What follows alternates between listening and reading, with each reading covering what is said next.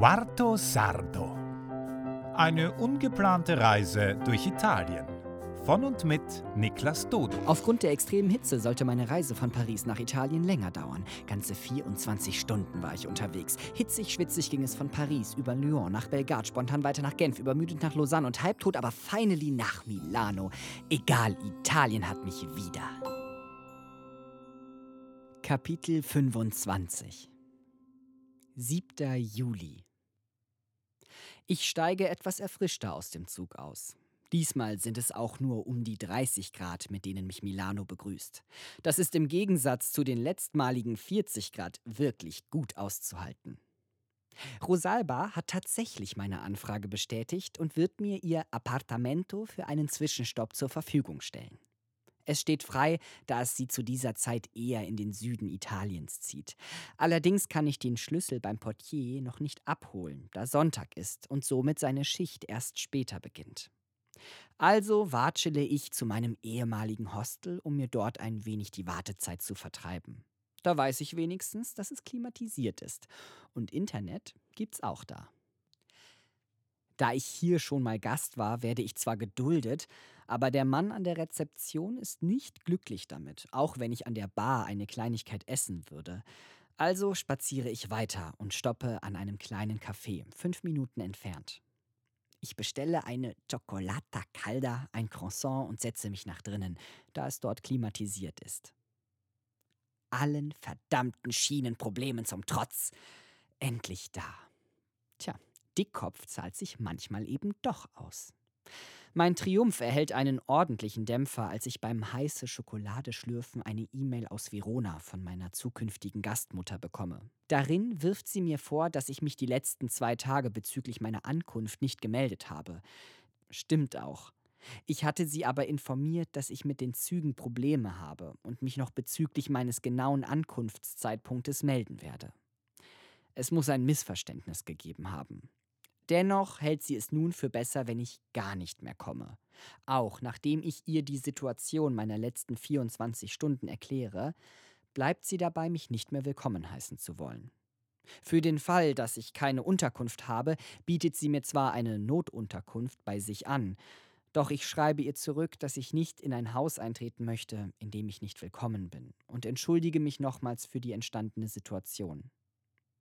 Daraufhin erhalte ich dann keine Antwort mehr und so wird mein Zwischenstopp in Milano jedenfalls länger dauern als geplant.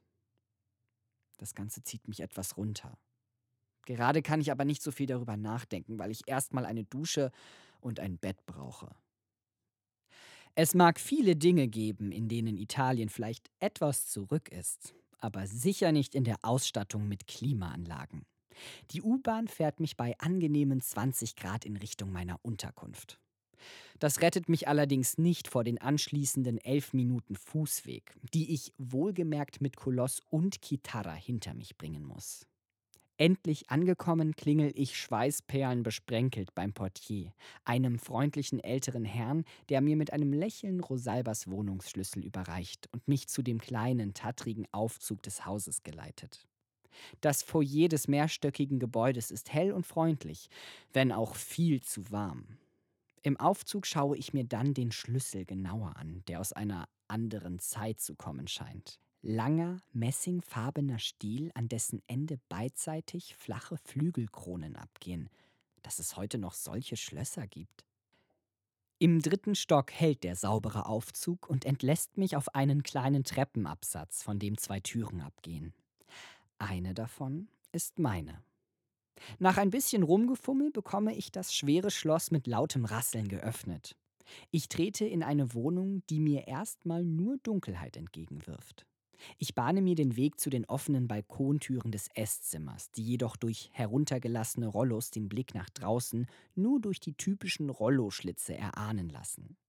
Kaum habe ich sie geöffnet, strahlt mir eine freundliche, helle kleine Wohnung entgegen. Mit einem Esszimmer im Landhausstil und einer kleinen, aber voll ausgestatteten süßen Küche, die so sicher auch bei Ikea stehen könnte. Einem Schlaf- und einem Arbeitszimmer, in die ich nur kurz hineinschnuppere, und einem kleinen Wohnzimmer, das in den offenen Essbereich übergeht. Das wichtigste Zimmer ist aber in diesem Moment das Badezimmer mit Dusche. Ich brauche eine Abkühlung, dusche die letzten schwitzigen 24 Stunden von mir ab und versorge danach meine gereizte Haut mit Cremes und Salben.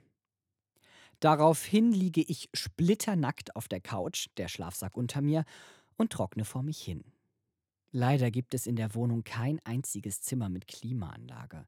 Was aber viel schlimmer ist, es gibt kein Internet.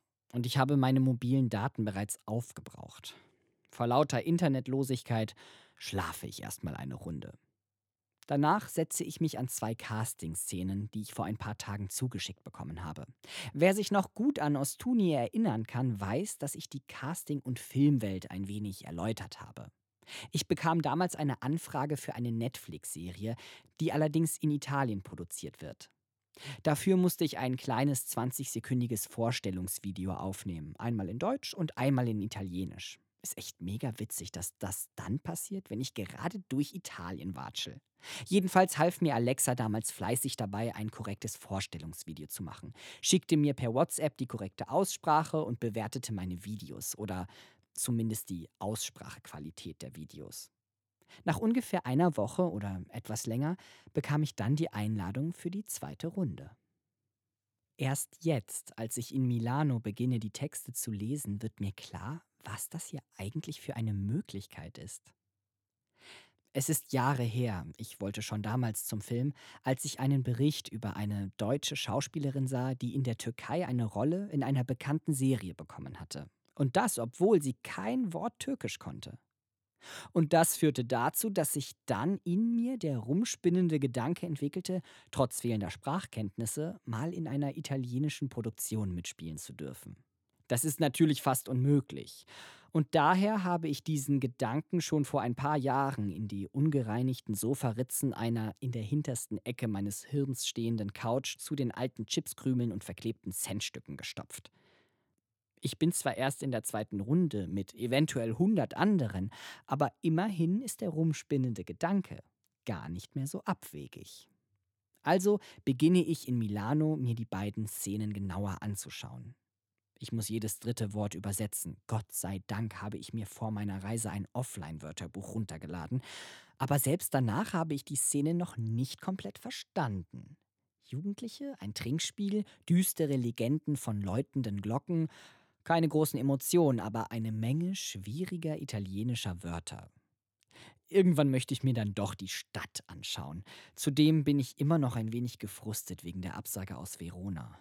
Was mache ich denn jetzt? Ich ziehe mich an, fahre mit der coolen U-Bahn zum Duomo und stehe kurz darauf also vor dem wunderschönen Mailänder Dom, der von hunderten Touristen belagert wird. Ich gehe sofort weiter in die Galleria Vittorio, die viele sicherlich aus dem Fernsehen und Berichten kennen. Eine prunkvolle Einkaufsgalerie mit teuren Geschäften, Restaurants und Hotels. Aber Milano gefällt mir irgendwie nicht. Man kann hier sicher Spaß haben, aber nicht ohne Geld. Ich laufe bestimmt über zwei Stunden durch die Stadt, folge einfach den Gassen, die mir am meisten gefallen. Ich weiß nicht, an wie vielen Prada und Dolce und Gabbana Stores ich vorbeilaufe, aber diese fancy Geschäfte sind unzählig. Obwohl es warm ist, habe ich mir einen dünnen Pullover um die Hüfte gebunden. Ich weiß auch nicht, was mich dazu geritten hat. Jedoch stellt sich heraus, dass das gar nicht so blöd war. Während ich nämlich durch die Innenstadt schlendere und meine Laune langsam besser wird, scheißt mir ein Flugsaurier auf mein Muscle-Shirt und Hipbag. Mein Pulli bekommt nichts ab, aber meine Laune. Ich ziehe mein Shirt aus, schlüpfe in den Pulli und mache den Hipbag sauber. Das beschissene Top, das ich mir in Gent neu gekauft hatte, landet im nächsten Mülleimer. Naja, es war im Super Sale für einen Euro. Aber schön war es trotzdem. Abseits des ganzen Touristentrubels kann ich dann Milano doch etwas genießen. Ich entscheide mich irgendwann dafür, ins Kino zu gehen. Ich brauche Aufmunterung und normale Leute um mich herum. Auf dem Weg zum Kino komme ich dann an einem Schokoladenladen vorbei. Ich habe aber leider keine Zeit und muss daher ein anderes Mal meinen Gelüsten nachgehen. Im Kino entscheide ich mich für Toy Story 4, der einzige Film, der noch läuft. Das Kino ist quasi leer, vielleicht 20 Personen, keine Kinder. Nur traurige Menschen, denen wahrscheinlich auch allen eine Absage zuteil wurde. Wie die meisten vierten Teile ist der Film so lala und danach fühle ich mich noch trister als vorher. Ich weiß nicht wieso, aber am liebsten würde ich gerade heulen. Ich gehe zu Fuß nach Hause. Die Nacht wirft kühle Schatten und ich telefoniere ein wenig mit Menschen, die es wissen, mich wieder aufzubauen. Nach einer Stunde bin ich dann fast zu Hause. Doch vorher sehe ich einen Obststand, um den Dutzende Plastiktische verteilt sind, auf deren Plastikstühlen mehrere Einheimische Platz genommen haben und laut durcheinander quatschen. Auf allen Tischen liegen abgenagte Schalen von Wassermelonen, die anscheinend sehr gut gewesen sein müssen, so voll wie das hier ist. Leider habe ich kein Bargeld mit und daher ziehe ich erstmal weiter. Doch hier muss ich auf jeden Fall nochmal hin. Endlich zu Hause habe ich Hunger wie ein Wolf und durchstöbere verzweifelt Rosalbas Schränke nach irgendetwas Essbarem. Ich finde Dosenmais, Mehl, Risotto-Reis und Kakaopulver. Das war's. Eine der Maisdosen wird sofort gekillt, derweil versuche ich aus Wasser, Reis und Kakao eine Art Milchreis, halt ohne Milch, zu kochen. Nach dem Dosenmahl füge ich dem Wasserreis noch etwas Zucker hinzu, ich schmecke hier ein bisschen ab und füge da noch etwas mehr Kakaopulver hinzu und dann landet die gesamte Pampe in der Toilette und ich lasse mich müde auf meine Couch fallen. Was alle immer mit diesem Milano haben. Mir gefällt's hier nicht und am liebsten wäre ich jetzt auf dem Weg nach Verona am Gardasee und könnte mich auf eine nasse Abkühlung im See freuen. Gute Nacht.